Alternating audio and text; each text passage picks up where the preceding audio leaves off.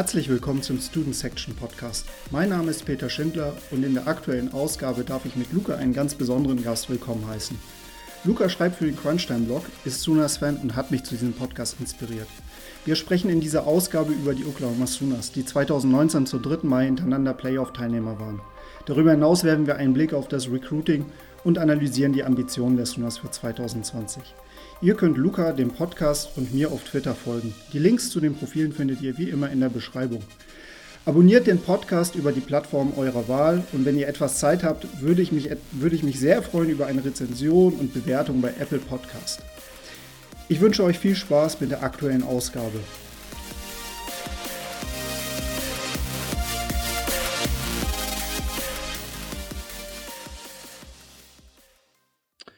Moin Luca. Ja, ich äh, habe dich ja bereits im Intro vorgestellt. Du bist für mich ein ganz besonderer Gast, weil du mich ja so ein bisschen auch für diesen Podcast inspiriert hast. Ähm, wir wollen ja heute über die Oklahoma Sooners sprechen. Wir haben ja beides oder wir haben beide ja äh, die Oklahoma Sooners als Lieblingsteam im College Football. Uns verbindet ja auch so ein bisschen das Thema in der NFL äh, die Minnesota Vikings. Ähm, Genau, vielleicht stellst du dich so ein bisschen vor und erzählst uns doch einmal, ja, warum du Oklahoma Sooners Fan bist. Ja, also eigentlich hat das alles relativ unspektakulär angefangen. Ich glaube, das war damals zufällig irgendwie durch Sport 1 bin ich darauf gekommen, bei Sport 1 2017 mein muss es gewesen sein. Irgendwann mal so College Football Highlights gezeigt hat. Und mhm. ja, dadurch bin ich beim College Football gelandet, so. Und dann seit der mhm. Saison 2018 so Oklahoma-Fan geworden. Ich weiß nicht mehr genau, wie das gekommen ist. Wahrscheinlich einfach durch die Offense begeistert gewesen. Ich weiß es wirklich nicht mehr. Mhm. Also halt, ähm, ja, so, so mehr oder weniger random und ähm, genau, ähm, wenn du, ich sag mal, ein, dadurch, dass du ja jetzt im Endeffekt so ein paar Jahre College Football verfolgst und ein paar Jahre die Sooners verfolgst, ähm, du hast es ja schon mal so leicht angerissen. Ähm, was ist so der, wenn du sagen würdest, die, die Sooners haben die Identität, was, was ist, was ist für dich die Identität des Sooners so spielerisch? Also ich kann jetzt natürlich nur zu der Zeit sprechen, die ich jetzt so verfolge. Also da vor allem ja. Lincoln Riley, die geprägte Offense halt, die exklusive mhm. Offense, die ganzen kreativen Plays, würde ich sagen, ich bin somit, ja, was sie prägt. Genau. Genau. Ja, das, das kann man definitiv ähm, bestätigen. Also Oklahoma Sooners für die Fans oder die, die Zuhörer, die jetzt gerade, ich sag mal, noch nicht so viel oder noch nicht so in deep sind, was das Thema Oklahoma Sooners angeht, spielen in der Big 12 und ähm, die Big 12 ist, ähm, ja, vielleicht jetzt nicht die Conference im College Football, die durch ihre Defense-Leistung ähm, besticht, sondern sehr, sehr äh, viel Wert darauf legt, dass es auch viele Shootouts gibt, so Wild West-Style. Ähm, und ich glaube, dafür stehen die Sooners halt ähm, ganz besonders. Ähm, gut, du bist ja jetzt nur relativ kurz äh, Fan der Sooners. Ich muss zu meiner äh, Schande natürlich auch sagen, bei mir ist es auch noch nicht so lange. Es gibt sicherlich College Football Fans, die sind noch wesentlich länger ähm, in dem in dem Bereich äh, unterwegs und verfolgen das Ganze. Wenn wir jetzt aber mal so ein bisschen gucken, ähm, die Sunas haben ja jetzt in den letzten Jahren ähm, durchaus Achtungserfolge erzielt. Ähm, sie haben ja ähm, die letzten drei Jahre immer die Playoffs erreicht, aber im Endeffekt ist es ja so, Oklahoma ist ja ein sogenanntes Blue Blood Program, also ein Programm in der College Football äh, Geschichte, was ja durch durch wirklich gute Leistungen ähm, auffällt. Hm, hast du dich so, ich sage jetzt mal, in der Zeit, in dem du dich halt so als, als Sooners-Fan siehst, auch so ein bisschen mit der Programmgeschichte auseinandergesetzt? Ähm, hast du da vielleicht so ein paar, ja, ich sag mal, Epochen, ein paar Jahre, die, die so besonders auffallen? Ja, also erstmal so generelle Fakten, sag ich nochmal so, also sieben National Championships halt geholt. Letzte mhm. war 2000, ist schon ein bisschen her, gegen FSU. Mhm. Damals noch mit das war so einer der großen Ehren, vielleicht um 2000 herum so. Mhm. Ähm, auch sieben Heisman-Winner hervorgebracht. Jetzt unter anderem die letzten, also dieses Jahr davor, äh, Kyler Murray und Baker Mayfield. Ja. Mhm. Genau. Ähm, also was man halt definitiv auch nochmal erwähnen muss, also die Sunas sind in dem Sinne halt natürlich auch ein Blue Blood, Blue Blood Programm, weil ähm, sie halt auch über Jahrzehnte hinweg bereits äh, National Championships gewonnen haben, wie du schon erwähnt hast, sieben National Championships. Das letzte ist halt schon ein bisschen länger her, aber es gab ja definitiv auch nochmal Zeiten, sagen wir mal die 50er, aber auch die 70er, Bud Wilkinson, ähm, dann auch noch mal in den 80ern Barry Switzer. Barry Switzer ja ein, ein Head Coach, der sowohl bei den Sooners einen Legendenstatus besitzt, als auch bei äh, den Dallas Cowboys dann auch noch äh, gecoacht hat. Also das waren definitiv auch sehr, sehr interessante Jahre. Ähm, wenn man sich da halt einfach mal so durch die Statistiken durchschaut. Ähm, also in den, in den 80ern unter Barry Switzer gab es äh, kaum, kaum ein Jahr, in dem die Sooners nicht irgendwie unter den äh, Top 5, äh, wenn nicht so, naja, also in den Top 10, wenn nicht sogar unter den Top 5 waren. Und das war vielleicht somit die erfolgreichste Zeit. Ähm, Bob Stoops, der ja jetzt ähm, mittlerweile seit ein paar Jahren nicht mehr bei den, bei den Oklahoma Sooners äh, coacht, jetzt in der XFL gecoacht hat, war durchaus ein sehr erfolgreicher Coach gewesen, aber konnte natürlich dann nach dem Titel gewinnen. Das war in seinem quasi zweiten Jahr mit den Sunas dann halt auch nicht mehr ranreichen. Ähm, Sunas hatten aber jetzt wirklich die, die letzten zwei Jahrzehnte immer mal wieder Phasen gehabt, wo sie mit im Championship, äh, National Championship Finale waren, es aber dann nicht gewinnen konnten. Ähm, genau.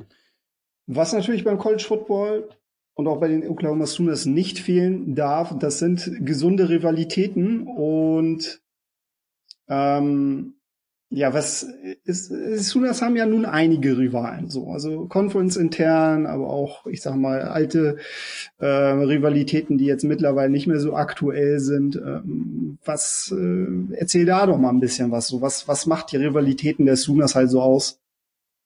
Ja, also zum ersten äh, der Red River Showdown gegen Texas, denk so eine der größten Rivalitäten, die es auch jetzt auf dem College Football gibt. Ja, zwei, die Serie steht gerade 62 zu 48 für Texas, was natürlich nicht so gut ist, aber es gab, wie gesagt, da schon sehr viele, sehr viele Duelle gegeneinander. Ja. Das ist mit einer der ersten Rivalitäten, die ich jetzt so hab. Mhm. Ja. Genau. Dann. Genau. Halt, ja. ja, erzähl. Okay, äh, genau. Dann halt natürlich gegen den äh, Rivalen aus dem gleichen ähm, Bundesstaat, Oklahoma State, Bedlam. Äh, mhm. Dafür Sunas relativ deutlich die Serie 89 zu 18. Also auch schon eine relativ lange Tradition. Dann haben wir genau. noch Rivalität gegen Nebraska, die jetzt schon seit einigen Jahren, genau zu sagen, 2010 war das letzte Spiel, nicht mehr aktiv ist. Ähm, mhm. Dort führt Oklahoma die Serie 45 zu 38 All-Time. Und, was mich persönlich sehr freut, weil ich das Spiel so live noch nicht gesehen habe, die Rivalität, so das nächste Spiel ist 2021. Also wird es wieder Nebraska gegen OU geben, äh, Oklahoma. Mhm. Ja. Genau, das sind, das sind wirklich äh, vermutlich die drei größten Rivalitäten. Ähm, genau, also Texas natürlich mit das ähm, das größte Spiel und eins der eins der wenigen Spiele, was halt wirklich noch auf auf neutralem Feld ähm, ausgetragen wird während der regulären Saison. Ich meine, dass es im FBS-Bereich nur noch eine andere Rivalität gibt. Das ist halt Georgia gegen Florida, welche in Jacksonville ausgetragen wird. Aber Texas gegen Oklahoma ist eine sehr intensive Rivalität. Also wer dieses Spiel halt noch nicht gesehen hat, der sollte sich das mal bei YouTube geben. Absolut empfehlenswert. Das findet nämlich im Cotton Bowl von Dallas statt. Der Cotton Bowl von Dallas ist ein ganz, ganz altes Stadion. Ähm, und das findet halt Mitte Oktober statt. Ich meine, das ist der entweder der erste Samstag im Oktober oder der zweite Samstag im Oktober. Ich glaube, das wechselt sogar stellenweise. Und zwar während des Zeit, während der Zeit des Texas State Fair. Das heißt, während der große Jahrmarkt dort stattfindet. Ähm, Und das ist wirklich eine Rivalität, die sich, äh, die extrem intensiv ist. Also das halbe Stadion ist ähm, Crimson Cream getränkt, das, die andere Hälfte halt in Burnt Orange und White, äh, die Farben der, der Texas Longhorns. Und warum findet das Ganze in Dallas statt? Das ist quasi äh, auf halber Strecke zwischen dem Campus von Norman, Oklahoma und auf der halben Strecke von äh, Austin, Texas. Es ist sogar ein Stück weit, also ich meine, dass es auch mal ausgerechnet wurde, äh, ist es sogar ein Stück weit näher an Norman, irgendwie ein paar Meilen, aber darauf kommt es dann effektiv ja nicht mehr an. Genau, und ähm, die diese Spiele sind wirklich packend. Also egal wie schlecht das eine oder das andere Team in der regulären Saison ist, ähm, es gab da durchaus mal größere Shootouts, aber in den letzten Jahren ist es tatsächlich so, dass die Spiele extrem eng waren extrem hochklassig waren. Ähm, insofern immer ein Blick wert. Äh, das Battle zwischen Oklahoma State und OU ist da, ja, muss man sagen, schon wesentlich einseitiger. Ähm, das ist, es gab zwar in den letzten Jahren immer mal wieder relativ knappe Spiele gewesen, aber es ist dann doch tendenziell eher die Ausnahme, dass, ähm, dass die Sooners da den, den Oklahoma State Cowboys unterlegen sind und wie du schon gesagt hast, Nebraska die dritte große Rivalität, die momentan nicht mehr regulär ausgespielt wird, aber 2021 erneut ist natürlich ähm, ja mit eine der legendärsten Rivalitäten im College Football. Ich hoffe, dass ich irgendwann mal eine eine Folge mit mit Jan Wegwert machen kann, der ja auch großer Nebraska-Fan ist ähm, dass wir da vielleicht doch mal die eine oder andere Rivalität oder ähm, das eine oder andere Spiel zwischen Oklahoma und Nebraska einmal sezieren können. Ähm, ja, absolut legendär. Genau. Ähm, ansonsten, ja, kommen wir doch direkt mal so ein bisschen in die Retrospektive zu 2019. 2019 war ein Jahr, was ähm, ja die Oklahoma Sooners durchaus in der Preseason als zumindest Mitfavorit auf dem Playoff-Platz äh, gestartet sind.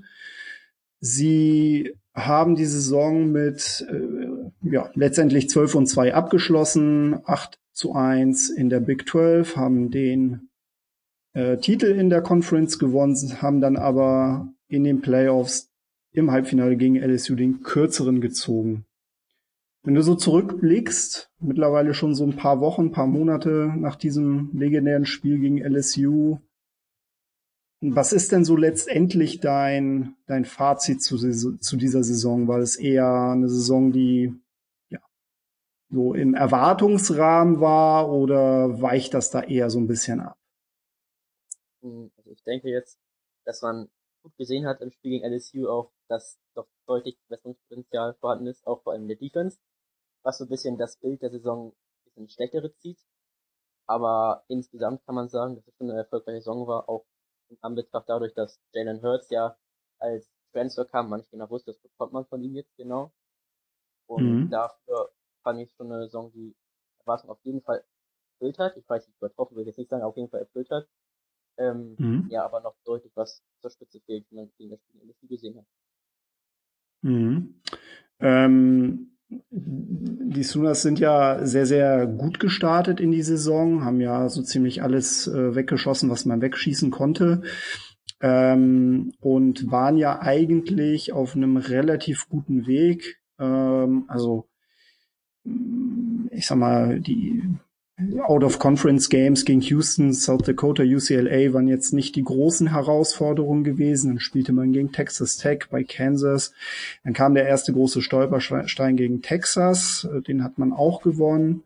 West Virginia. Und dann kam das Spiel bei Kansas State. Ähm, das war so ein bisschen so ein kleiner Bruch gewesen. Hast du nach dem Spiel, ähm, als, als man gegen Kansas State verloren hat, eigentlich noch daran geglaubt, dass, dass ein Einzug in die Playoffs möglich wäre? Also, wirklich, glauben habe ich wirklich nicht aufgegeben, aber es war schon deutlich, deutlich unrealistischer dadurch. Ähm, ja, wie auch die anderen gespielt also Georgia war ja auch noch ziemlich lang in Diskussion dabei und es war relativ offen eigentlich noch. Ähm, mhm. Ja, war schon herber, herber Schlag, sag ich mal, das Spiel gegen Kansas State. Mhm. Genau, also ich sehe es ähnlich. Also ich äh, war stellenweise auch äh, extrem frustriert gewesen. Ähm, Gerade das Spiel an sich, wie es verloren wurde. Ähm, fragwürdiges Playcalling, dann ähm, sehr, sehr, also wirklich sehr, sehr schwache erste Halbzeit. Ähm, den Quarterback, den gegnerischen Quarterback Skylar Thompson überhaupt nicht in, in Griff bekommen, auch gerade was sein Laufspiel angeht. Ähm, dann gab es ja noch dieses legendäre Spiel bei Baylor, als man 28 zu 3 hinten lag, ähm, was man dann wiederum gewonnen hat. Hm, aber im Endeffekt war es ja so, man hat ja selbst als als ähm, als es dann Richtung Richtung Big 12 Finale ging, hatte man ja noch nicht wirklich eine Ahnung gehabt, ob es reichen würde. Würdest du denn sagen, dass die Sooners 2019 verdienter Playoff-Teilnehmer waren? als schwierig, schwierige Frage, vor allem jetzt immer noch so ein bisschen, ja, die Fanbrille aufhat, sag ich mal. Ähm, mhm. Ich denke vor allem, dass man es durch die Offense verdient hat und auch durch die exklusive Offense, durch Jalen Hurts, durch die über 50 Touchdowns insgesamt, die er erzielt hat. Ähm, mhm. Die Defense, dass sie Grund dafür war, denke ich eher nicht. Äh, mhm. Sehen sehr wahrscheinlich dann doch Georgia verdienter in den Playoffs gewesen, meine Defense hätte. Aber mhm. ja, ich denke insgesamt war es schon verdient. Ja. Also ich glaube auch, dass gerade durch diese Konstellation, ich meine, im Endeffekt hatte man ja auch noch Oregon in der, in der Verlosung gehabt, die ja auch gar keine so schlechte Saison gespielt haben, auch eine relativ blöde Niederlage gegen, ich meine, Arizona State war es gewesen. Ähm, dann halt natürlich noch gegen Auburn verloren. Äh, Utah hatte noch die Möglichkeit reinzukommen. Mit einem Sieg, glaube ich, hätten sie es auch tatsächlich geschafft. Äh, aber ich, ich glaube auch, dass das im Zweifel dann ähm, ja eher alles für die Sooners äh, zusammengefallen ist, als dass man gesagt hätte, okay, das war jetzt ein überzeugender Playoff-Teilnehmer, aber durch die Tatsache, dass die ganze Konstellation so ausgefallen ist, war es dann doch vielleicht verdient. Aber hast ja auch gesagt, ne, es fehlt halt noch relativ viel zur Spitze. Ähm, nichtsdestotrotz würdest du sagen, also Defense nach wie vor eine Baustelle. Ich glaube, darauf können wir uns ja soweit committen. War denn für dich 2019 Fortschritt? Äh, gab es den, den sogenannten Grinch-Effekt, also den, den Effekt durch den neuen Offen äh, Defensive Coordinator Alex Grinch? Also da gibt's auf jeden also ich habe auf jeden Fall in den Spielen gesehen, dass deutlich exklusiver und schneller war. Dann auch in den Zahlen jetzt hinterher kann man es relativ deutlich sehen. Also vor Grinch, mhm. die Sooners, die 118. von 120 ähm, Division One äh, Schulen äh, waren sie 108 mhm. 120 in Third Down Conversion Defense. Mhm. Ich glaube 46,3 Prozent oder so zugelassen mhm. Third Down, also fast die Hälfte. Und jetzt hat der Saison waren sie Nummer 15 äh, im Land mit ungefähr 30 Prozent zugelassenen Third Downs so noch. Man schon mal relativ deutlich mhm. im Moment auch in Third Downs, was relativ wichtig ist, dann auch, äh, dass da auch gut funktioniert, die Defense. Und auch in der Red Zone haben wir deutlich weniger Touchdowns, generell Scores erlaubt. Ähm, ja, mhm. und auch Turnovers ähm, deutlich hochgeschraubt vom letzte Saison 0,9 Turnovers pro Spiel auf 1,5 Turnovers pro Spiel. Ähm, auch mhm. Wenden dann viele Turnover produziert und ja, in die richtige Richtung aus unserer Sicht gewendet. Genau, also das ähm, das sind auf jeden Fall nochmal gute, gute Daten, die du hier genannt hast. Äh, ich, ich glaube auch, dass, dass es da auf jeden Fall einen Effekt gab, dass das natürlich alles noch Work in Progress ist. Ähm, ist, ist klar. Also ich glaube, dass äh, auch viel, wir werden auch noch gleich drauf zu, zurückkommen. Also das Thema Recruiting ist natürlich auch nochmal eine, eine große Baustelle. Mm, man muss dazu sagen, dass die äh, Secondary gerade im Jahr 2018 noch extrem anfällig war, noch extrem jung war. Ähm, ich meine, wir haben ein Safety-Duo mit äh, Pat Fields und Daryl Turner Yell, ähm, was, was jetzt gerade True Sophomores waren 2019. Äh, genau, Panel Motley, einer der besten Cornerbacks in, im, in dem ganzen Geschehen, halt jetzt wirklich auch nicht der überragende Spieler. Aber es, es gab, glaube ich, schon tatsächlich diesen Fortschritt und man hat halt auch gesehen, dass gewisse Spieler, die auch 2018 unter Paar gespielt haben, ein tolles 2090er Jahr haben und das wird sich sicherlich bei dem einen oder anderen auch noch im Draftstock wieder wiederfinden. Ähm, aber so ganz generell, ich habe jetzt mal schon ein paar Namen genannt. Hm, welche Spieler haben die dich, haben dich denn 2019 so überzeugt und bei welchen Spielern hattest du den Eindruck, oh, da wäre mehr drin gewesen? Also wirklich überzeugt hat mich Jalen Hurts auf jeden Fall, wo es ja, wie ich vorhin schon mhm. so ganz klar war, ob er wirklich so direkt, beziehungsweise er nur ein Jahr Zeit gehabt, also so, er hätte performen müssen so oder so, wenn er gedraftet worden, worden würde. Ja. Äh, ja, wie gesagt, mit über 3800 Passing Yards, 1200 Rushing Yards, über 50 Touchdowns insgesamt.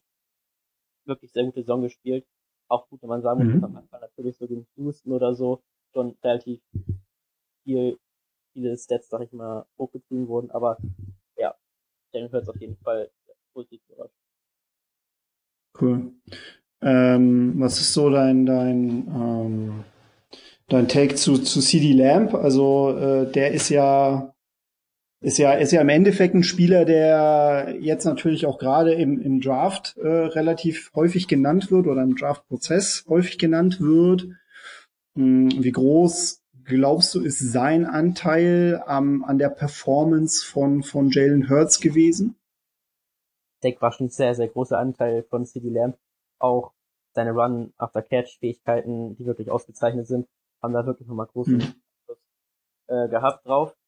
Ähm, ja, wen ich auch mal hervorheben möchte, ähm, der Kicker von Oklahoma, Gabe Burkett, 100% mhm.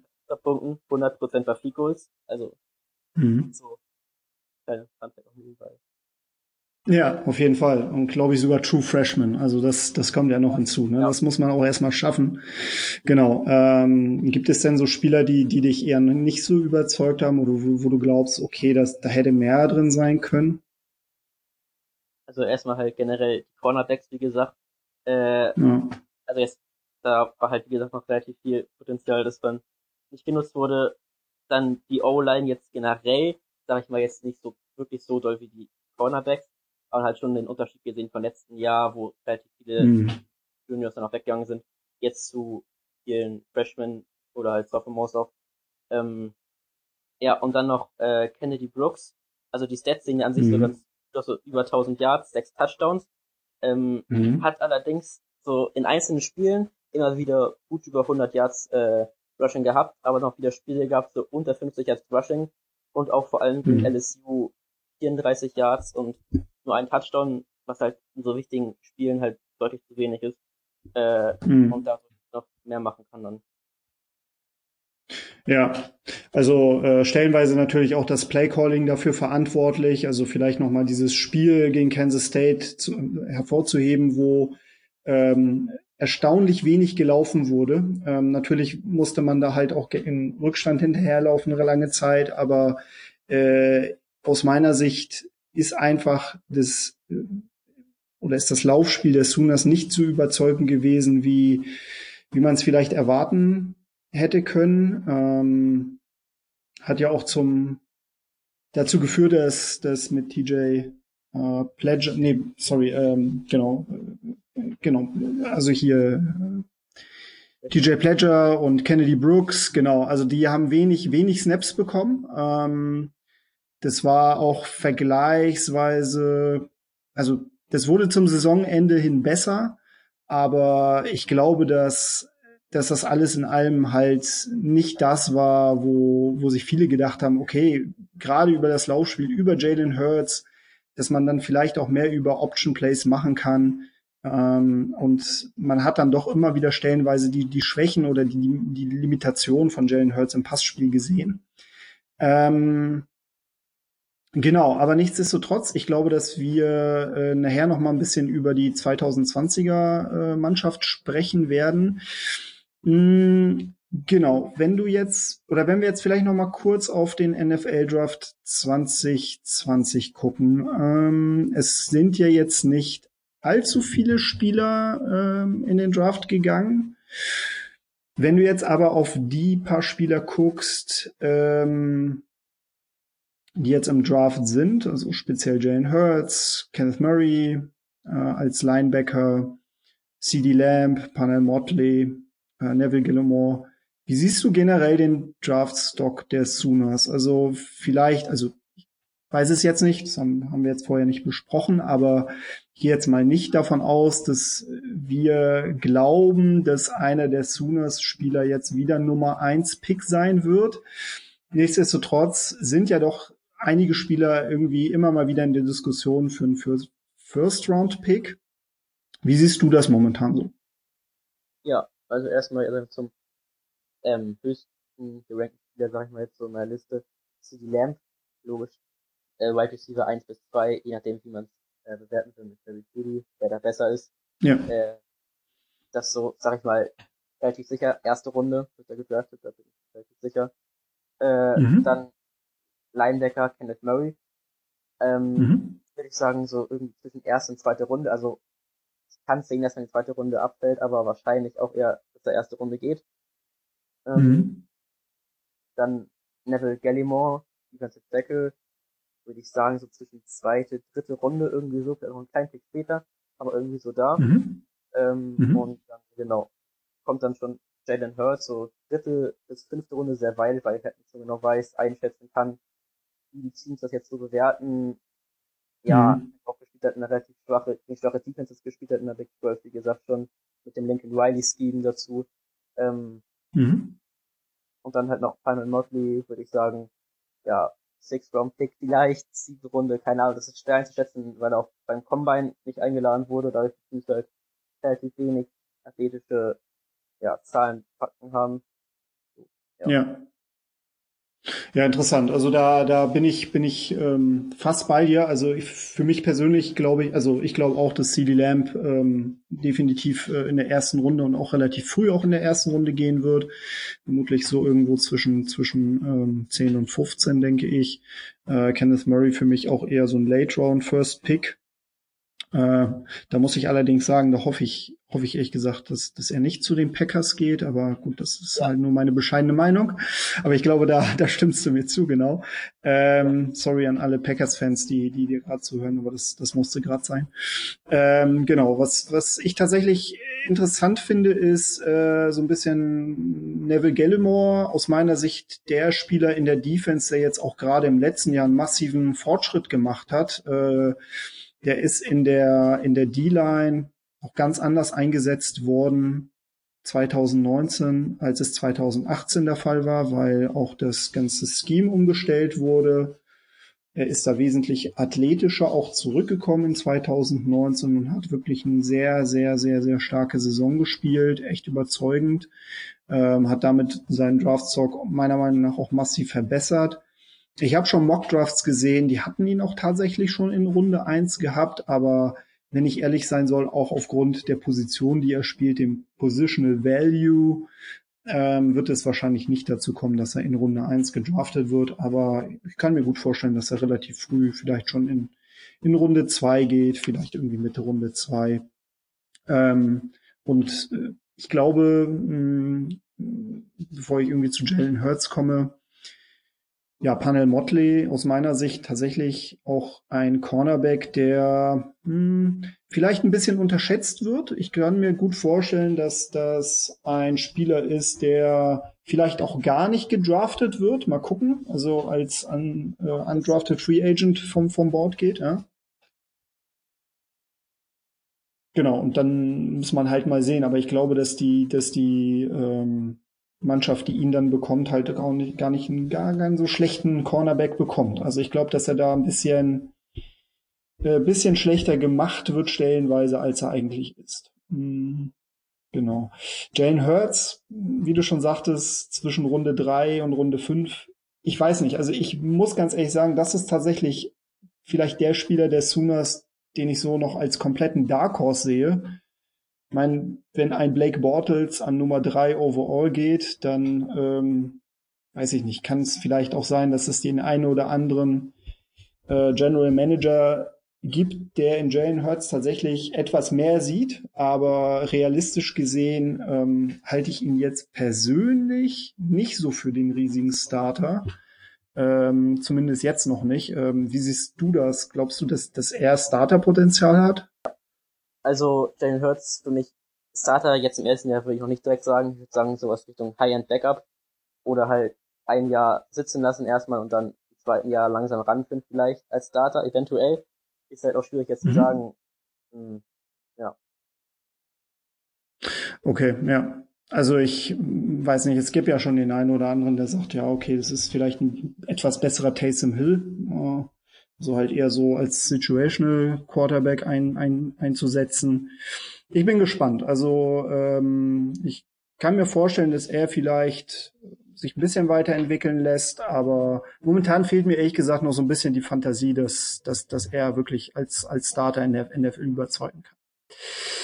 Gut, ähm, dann schließen wir mal die Offseason erstmal ab. Ähm, wir blicken mal auf das Jahr oder auf die Saison 2020.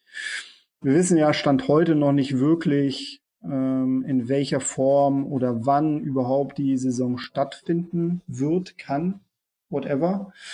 Ähm, wir gehen jetzt mal davon aus, dass, dass, dass der Schedule, wie er jetzt momentan feststeht, auch gespielt wird, ähm, in welcher Form auch immer oder über welchen Zeitraum, das, das lassen wir jetzt mal außen vor. Aber vielleicht erstmal so ganz kurz, was ist denn aus deiner Sicht oder was muss aus deiner Sicht das Ziel für 2020 bei den Sunas sein? Ja, ich denke vor allem, dass man einen guten Start, guten Start mit Spencer Rattler hinbekommt, den neuen wahrscheinlich mhm. Starting Quarter, weiß noch nicht so genau. Ähm, mhm dann die Big 12 zu gewinnen, sollte auf jeden Fall das Ziel sein. Das sollte eigentlich jedes Jahr das Ziel oder der Anspruch von Oklahoma sein. Und dann mhm. hatte ich jetzt mal so als Siegesnummer so was zwischen so elf Siege vielleicht so, was so das realistische mhm. sein könnte, wenn man mal den Spielplan dann nochmal später gucken. Oder mhm. reden. Ja, glaubst du, dass ähm, Glaubst du, dass, dass die, also mit elf Siegen wäre man dann ja wahrscheinlich wieder so in dem Bereich, dass man Richtung Playoffs schielen kann? Ähm, ist es dann so, dass, dass du glaubst, dass, dass die Sooners auch 2020 ein Playoff-Anwärter sind? Denke ich persönlich jetzt momentan ja nicht. Vor allem auch durch einen ja, Sophomore äh, Quarterback jetzt durch Spencer Rattler, der jetzt auch nicht wirklich hat das erste Jahr, äh, relativ mhm. unerfahren ist. Und ja, deswegen denke ich vor allem, dass es schwierig wird, Richtung Playoffs zu kommen. Aber wie gesagt, auf diese elf kommt, könnte man durchaus eine Chance haben, wenn die Offense wieder so abliefert, was er, ja. Mhm.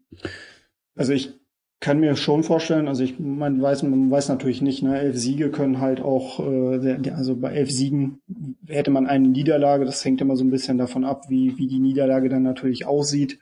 Ähm, ich bin halt auch tendenziell immer so ein bisschen äh, skeptisch, gerade in der Big 12, die zwar jetzt durch Oklahoma immer vertreten war in den letzten drei Jahren in den Playoffs, aber jetzt nicht unbedingt einen garantierten Platz hat äh, in den Playoffs.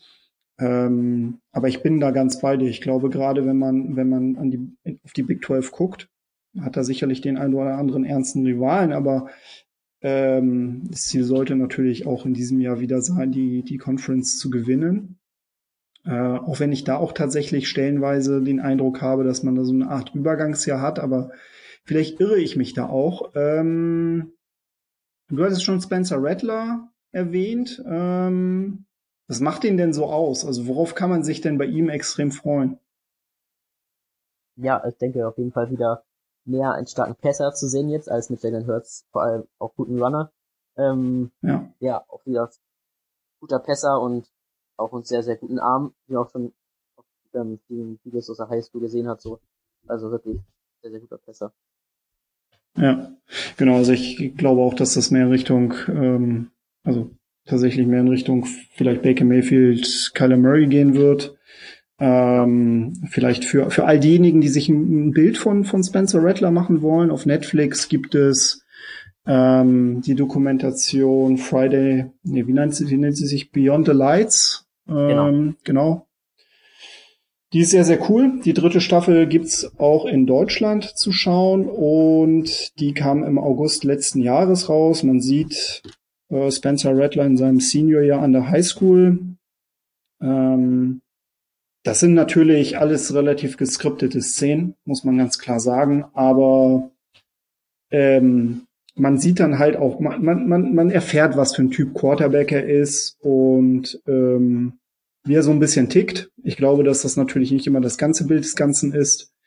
Äh, hat auch ein relativ kurioses Ende, die Serie. Also da will ich jetzt auch nicht viel spoilern, aber ja. äh, ansonsten kann ich, kann ich euch echt das Tape, also guckt bei YouTube gerne mal nach, das, das Highschool-Tape von ihm empfehlen. Er ist der Top-Recruit der 2019er Klasse der Sooners gewesen, der Top-Quarterback-Recruit. Ähm, er hat sich sehr, sehr schnell für die Oklahoma Sooners entschieden und ich muss mir ich muss da ganz ehrlich sagen, man hat ja mit ähm, Tanner Mordecai halt auch noch einen anderen Quarterback-Kandidat, der da mit in der Verlosung ist. Ähm, ich gesagt, sehe ich da relativ wenig Chancen für ihn. Also ich glaube schon, dass Spencer Rattler da irgendwie der designierte Starter ist. Ähm, genau. Wenn wir jetzt auch noch mal gucken, das Passspiel wird dann ja wahrscheinlich eine etwas höhere Bedeutung bekommen. Ähm, das Receiving Core. Wir haben ja schon erfahren, dass CD Lamb gegangen ist oder in Richtung NFL sich verabschiedet hat. Wie ist denn da so der Status? Also wer glaubst du, ist denn ein Kandidat, in die Rolle von CD Lamb zu treten? Also da habt du äh, erst erstmal Charleston Rambo, der schon letztes Jahr Nummer 2 Receiver im Prinzip war, der dieses mhm. Jahr vielleicht noch Nummer 1 Receiver werden könnte. Ähm, dann Hazelwood, der auch ähm, durchaus Potenzial hat, in die Rolle zu schlüpfen. Mhm. Und dann noch, äh, weiß ich, ihn auf Wide Receiver 1 als Lamp-Ersatz sehe, aber Theo Howard vom UCLA ähm, mhm. Transfer. Den mhm. könnte ich mir so als ähm, ja, Nummer 2 Receiver hinter Rambo oder Hazelwood so vorstellen. Mhm. Genau, also das, ähm, da bin ich, da, da bin ich auch ganz bei dir. Äh, Theo Howard vielleicht so der der vertikale äh, Threat in der Offense und äh, Charleston Rambo wahrscheinlich derjenige, der so quasi alles machen kann. ist nämlich ganz interessant. Die Sooners haben 2019 ähm, drei sehr sehr starke mh, hm, Wide Receiver Recruits rekrutiert äh, Jaden Hazelwood, Theo Weiss und Trajan Bridges. Ähm, Trajan Bridges ist, meine ich, die ersten vier Spiele sogar gesperrt, weil er irgendwie mit Marihuana erwischt wurde.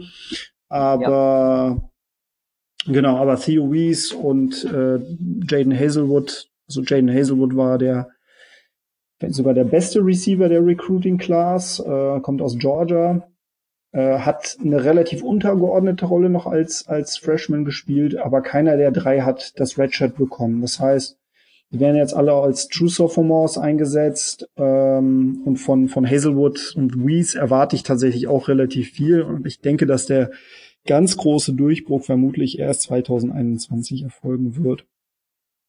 Genau. Ähm, generell, wenn wir so aufs Recruiting 2020 schauen, ähm, was, was sind so die Recruits, von denen wir jetzt auch vielleicht 2020 bereits ähm, Production erwarten können? Ja, also da habe ich mir jetzt ein paar aufgeschrieben. Erstmal vor allem Offensive Guards haben wir relativ gut recruited jetzt mit Nate mhm. Anderson Nummer 1 Offensive Guard und Andrew Ryan Nummer 2 Offensive Guard landesweit. Mhm. Also da sieht man auf jeden mhm. Fall schon von den beiden ordentlich was erwartet wird. Ähm, dann ähm, als Receiver vielleicht noch, der bisschen ähm, was beitragen könnte. Ich weiß nicht, ob er jetzt direkt zu einer ersten Saison was beitragen könnte, aber wahrscheinlich zweite, dritte Saison Marvin Mims, der mhm. mir auch sehr, sehr gut gefällt. Auch noch ein bisschen ähm, ja, robusterer, athletischerer Receiver. Ähm, mhm. Eine Defense, dann noch vielleicht ja, Defensive Tackle ähm, Cameron Winfrey, der Nummer 1 Juco ähm, Junior College äh, Recruit im ganzen Land war. Von mhm. dem könnte man eventuell so erwarten, vielleicht die Neville Gallimore-Rolle leicht zu ersetzen. Also ersetzen ist schwierig, weil Neville Gallimore zu ersetzen war jetzt, aber die Rolle auf jeden ja. Fall zu spielen. Das sind jetzt so die Spieler, die ich am meisten jetzt so im Auge habe. Das erste Jahr. Ja, ja, ja, das, ist definitiv vor allem, das sind auch die Spieler, die du genannt hast, das sind auch tatsächlich die äh, Early Enrollees, das heißt die Spieler, die jetzt ähm, tatsächlich schon auf dem Campus äh, von Oklahoma äh, auch an, an, an den Aktivitäten teilnehmen. Jetzt ist es natürlich so, dass das Training ausgesetzt ist. Ähm, offiziell jetzt auch über die nächsten Wochen und Monate erstmal Online-Unterricht stattfindet. Also insofern muss man natürlich gucken, ob das jetzt in irgendeiner Art und Weise ein Vorteil ist. Aber ähm, wenn wir jetzt beispielsweise Andrew Rame nehmen, Offensive Guard und Nate Anderson, äh, andere Offensive Guard, also man merkt halt schon, dass ähm, auch gerade in Richtung O-Line noch einiges passiert. Biedenbow, der, der O-Line-Coach, natürlich einer der ja, hoch angesehensten äh, O-Line-Coaches landesweit.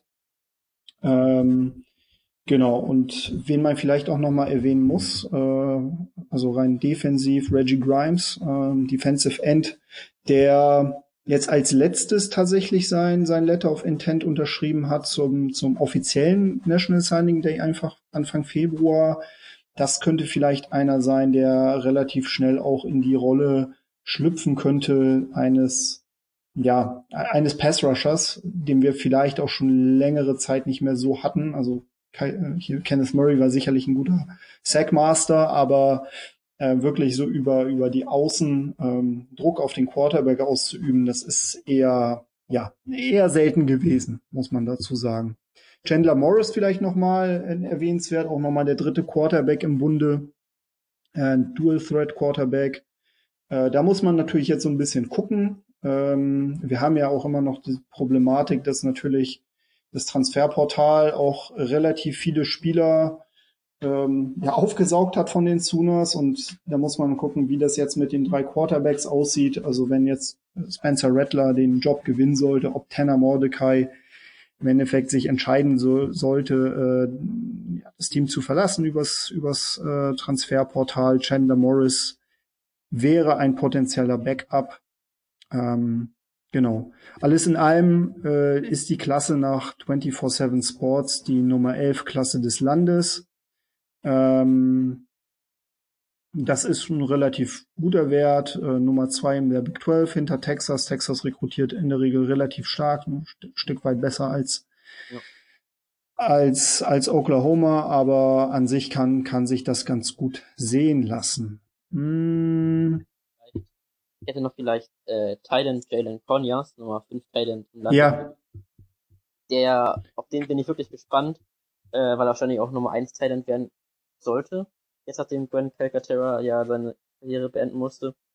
Ähm, den bin ich wirklich gespannt, weil auch wirklich sehr, sehr gutes äh, Tape gesehen aus der Highschool, wirklich. Genau.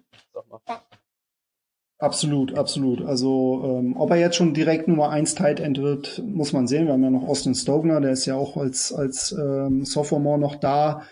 Aber äh, das ist tatsächlich auch etwas, was mir in der letzten Saison ein bisschen gefehlt hat. Das, also Kai Katera hat ja, hat ja seine Karriere beendet aufgrund von, von mehreren Gehirnerschütterungen, was verm vermutlich der persönlich äh, ja, vernünftigste Move war aber das Tight End Spiel war fehlend. Also das das fand halt nicht wirklich statt und äh, wenn man Oklahoma die letzten Jahre gesehen hat, dann muss man sagen, dass dass die halt natürlich auch über diese physischen Tight Ends, Mark Andrews zum Beispiel einer der einer meiner Lieblingsspieler der letzten Jahre, ähm, das das fand halt nicht wirklich statt. Das fehlte und ich glaube, dass da auf jeden Fall noch mal eine Möglichkeit ist, irgendwie nach vorne zu gehen.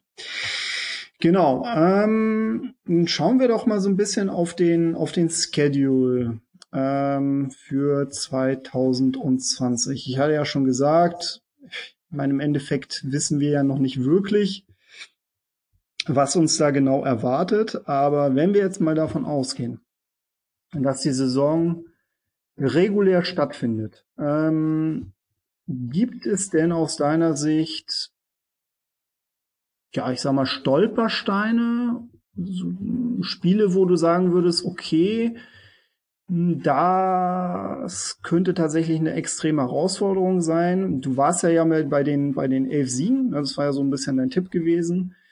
Wo fangen wir uns denn die Niederlage ein? Also, was ich wirklich so jetzt im zweiten Hinblick beim Spielplan so erstmal übergeflogen bin, erstmal Army nicht wirklich wahrgenommen, aber wenn man bedenkt, dass diese Triple Option Offense wirklich sehr, sehr tricky ist, äh, könnte mhm. das aus ein Stolperstein sein, auch gegen unsere Defense, die jetzt auch nicht wirklich berauschend ist. Äh, mhm. Ja, also Army, Army eventuell sehe ich nicht so wirklich, da man vorher noch eine Bye Week hat, relativ frühe Bye Week hat, wo man sich nochmal mhm. Triple Option Offense einstellen kann. Ähm, das wären Week 4 dann, also das erwarte ich eigentlich noch nicht. Dann Week 6 gegen Texas. Das ist so wahrscheinlich, ähm, ja, eines der größten Spiele wie jedes Jahr im Prinzip immer. Mhm. Und dann, ja, Woche 8 gegen Oklahoma State, was dieses Jahr wirklich sehr, sehr schwierig werden könnte, auch mit Truba Hubbard, der zurückkommt. Äh, wirklich ein sehr, sehr gutes Oklahoma State Team, dieses Jahr auch sein sollte. Ähm, also Army definitiv. Ich glaube, vor zwei Jahren gab es ja das, das Hinspiel gegen Army äh, zu Hause in Norman. Äh, das war eins der heftigsten Spiele, was ich gesehen habe. Also ich glaube, da stand ich wirklich kurz vorm Herzinfarkt, weil diese Triple Option äh, der, der Black Knights hat so viel Zeit von der Uhr genommen und Yard für Yard haben die sich immer an die, an die äh, Endzone rangekämpft und dann halt auch häufig genug ähm, Punkte gemacht, um in die Overtime zu kommen. Äh, ich muss ganz ehrlich sagen, das ist mit vielleicht sogar aus meiner Sicht der, der unangenehmste Gegner. Ähm, ja, ja, ja. Genau. Äh, wie siehst du denn das Spiel zwei Wochen vorher gegen Tennessee? Potenzieller Upset Alert oder ist das tendenziell so, dass, dass aus deiner Sicht Tennessee ähm, noch so weit weg ist, dass wir uns da keine Gedanken machen müssen? hat jetzt so die ersten beiden Spiele auch Missouri State und dann halt Tennessee so eigentlich eher so Spiele so zum langsam reinkommen, die Saison, sag ich mal, äh, gesehen. Mhm. Tennessee jetzt noch nicht wirklich dieses Jahr so gut sehr. Nächstes Jahr könnten sie eventuell schon äh, bisschen was erreichen, aber dieses Jahr weiß es noch ein bisschen früh, glaube ich. Mhm. An dieser Stelle einen schönen Gruß an Yannick, einen der regelmäßigen Hörer dieses Podcasts. Äh, ich sehe da Tennessee tatsächlich ein Stück weit weiter. Also ich habe ja noch in der letzten Ausgabe einen ihrer besten Linebacker ähm, präsentiert. Ich, ich glaube, dass, dass sie tatsächlich, also sicherlich wird es da noch einen kleinen Qualitätsunterschied geben, definitiv. Also Tennessee irgendwie gefühlt immer noch irgendwie im Umbruch oder im Rebuild, aber das hat mir tatsächlich letztes Jahr schon relativ gut gefallen, was die da auf, aufs Parkett gebracht haben. Ähm, nun ist das aber so, das Heimspiel der Sooners müsste eigentlich so weit sein, dass man das gewinnt. Mm, ich bin, was den Schedule angeht, immer so ein bisschen hin und her gerissen. Also ich finde ihn dieses Jahr ehrlich gesagt nicht so besonders sexy. Also vor allem nicht hinten heraus, weil ähm, das Bethlehem schon, schon sehr, sehr früh stattfindet, also Ende Oktober. Und kassiert man bis zum Bethlehem irgendwie eine Niederlage, bietet sich jetzt nachher so ab ähm, dem 31. Oktober, wenn es bei TCU rangeht, nicht mehr so wirklich viel an, um das Komitee zu überzeugen. Und das könnte natürlich ein Knackpunkt sein. Ähm, also ich glaube, dass tatsächlich der Oktober, also der September und Oktober schon wirklich entscheidend für die Sooners sein werden. Ähm, und hinten heraus das Ganze tendenziell eher noch machbar ist, wobei äh, am Rivalry Weekend bei Texas Tech, glaube, da gibt's auch angenehmere ähm, Möglichkeiten, das, das Programm abzu, abzuschließen. Ja, da hatte ich noch Kansas, Kansas State, was auch vielleicht noch so ein bisschen in den Köpfen drin sein könnte vom letzten Jahr noch aber ja. es einem, und deswegen erwart, sollte man eigentlich erwarten, dass man das äh, gewinnen kann und sollte auch. Ja. ja. Genau. Also ich, äh, ich muss sagen, so die Woche ab äh, Red River, ähm, 10. Oktober Texas, 17. Oktober Iowa State und 24. Oktober Bedlam, das werden, glaube ich, so die drei Knackpunkte sein.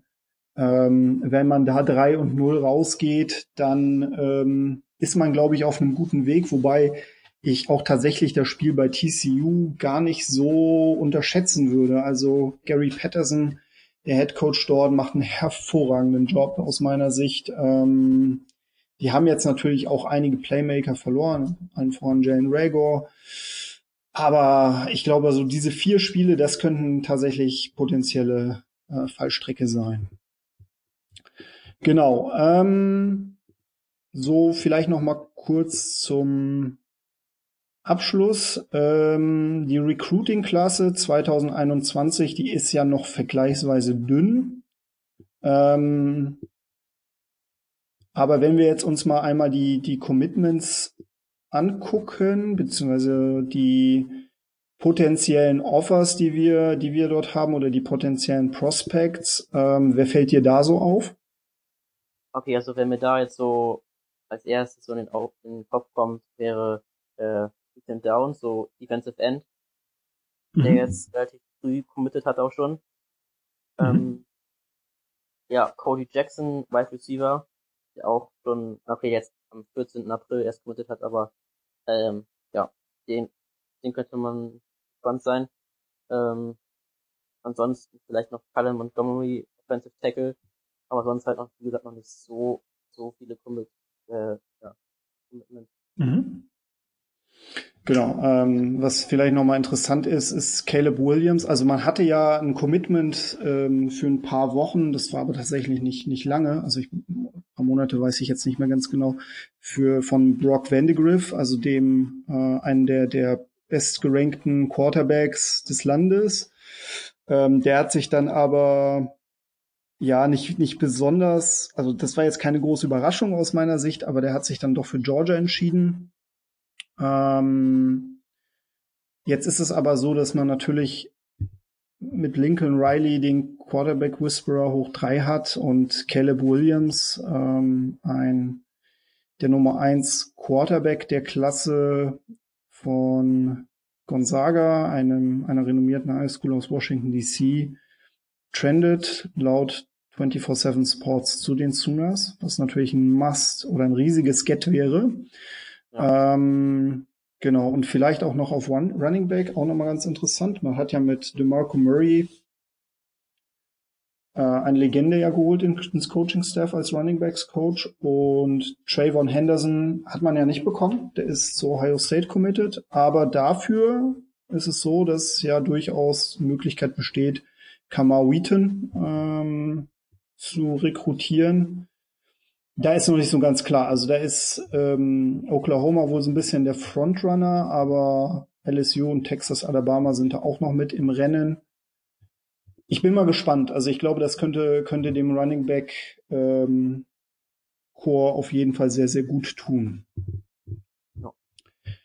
Gut. Ähm, ja, und dann nochmal zum Abschluss. Ich meine, das ist natürlich so ein bisschen, ich sag mal, da gucken wir jetzt mal, was, was rauskommt. Das wird wahrscheinlich eine Spannungsbreite sein, die, die extrem groß ist. Aber wenn wir jetzt mal auf den Draft 2021 schauen, gibt es dann, ähm, gibt es denn den, den einen oder anderen Spieler, wo du sagen würdest, aus der, aus der, aus dem Team 2020, der sich da für den Draft empfehlen würde? Hm, also ich habe da jetzt äh, Chelsea Rambo, den wir vorhin schon angesprochen hatten, wenn der ein gutes Jahr hinlegt, mhm. ähm, könnte der sich durchaus für den Draft anmelden. Äh, mhm. Das gleiche Szenario habe ich auch für Kennedy Brooks. Wenn der gut äh, performt, sehe ich den auch, ähm, dass sich für den Draft anmeldet. Ansonsten wirklich Trey Brown, eventuell noch Cornerback. Ähm, mhm. so. Ja, also da würde ich noch Creed Humphrey ersetzen, ähm, beziehungsweise ergänzen, nicht ersetzen. Ähm, der Center, der ja, der ja im Endeffekt auch schon dieses Jahr hätte in den Draft gehen können und überraschenderweise sich dann doch nochmal entschieden hat, für seine Saison, für seine letzte Saison zu den Sooners ähm, zu gehen. Das wird dann also ein Redshirt Junior, Junior Jahr sein. Ähm, ich kann mir vorstellen, dass der tatsächlich auch ein Talent ist, was irgendwie in der ersten Runde gehen wird. Aber ansonsten bin ich da ganz bei dir. Es ist ja ein vergleichsweise junges Thema. Gucken, wie sich da auch die Defense entwickelt kann mir vorstellen, dass da auch nochmal der eine oder andere Sleeper mit dabei ist. Ronnie Perkins zum Beispiel, der ist ja auch ein Pass-Rusher, der, ähm, der durchaus seine Qualitäten hat, aber abseits des Feldes immer ein bisschen ja, Probleme hat. Ähm, jetzt auch die ersten vier Spiele gesperrt ist. Aber das, das, das sieht man dann. Gut, ähm, ja, ich ähm, bedanke mich für deine Zeit auf jeden Fall. Äh, das hat auf jeden Fall sehr, sehr viel Spaß gemacht, dann mit jemandem über die Sunas zu schnacken. Ich hoffe, dir hat's auch Freude gemacht.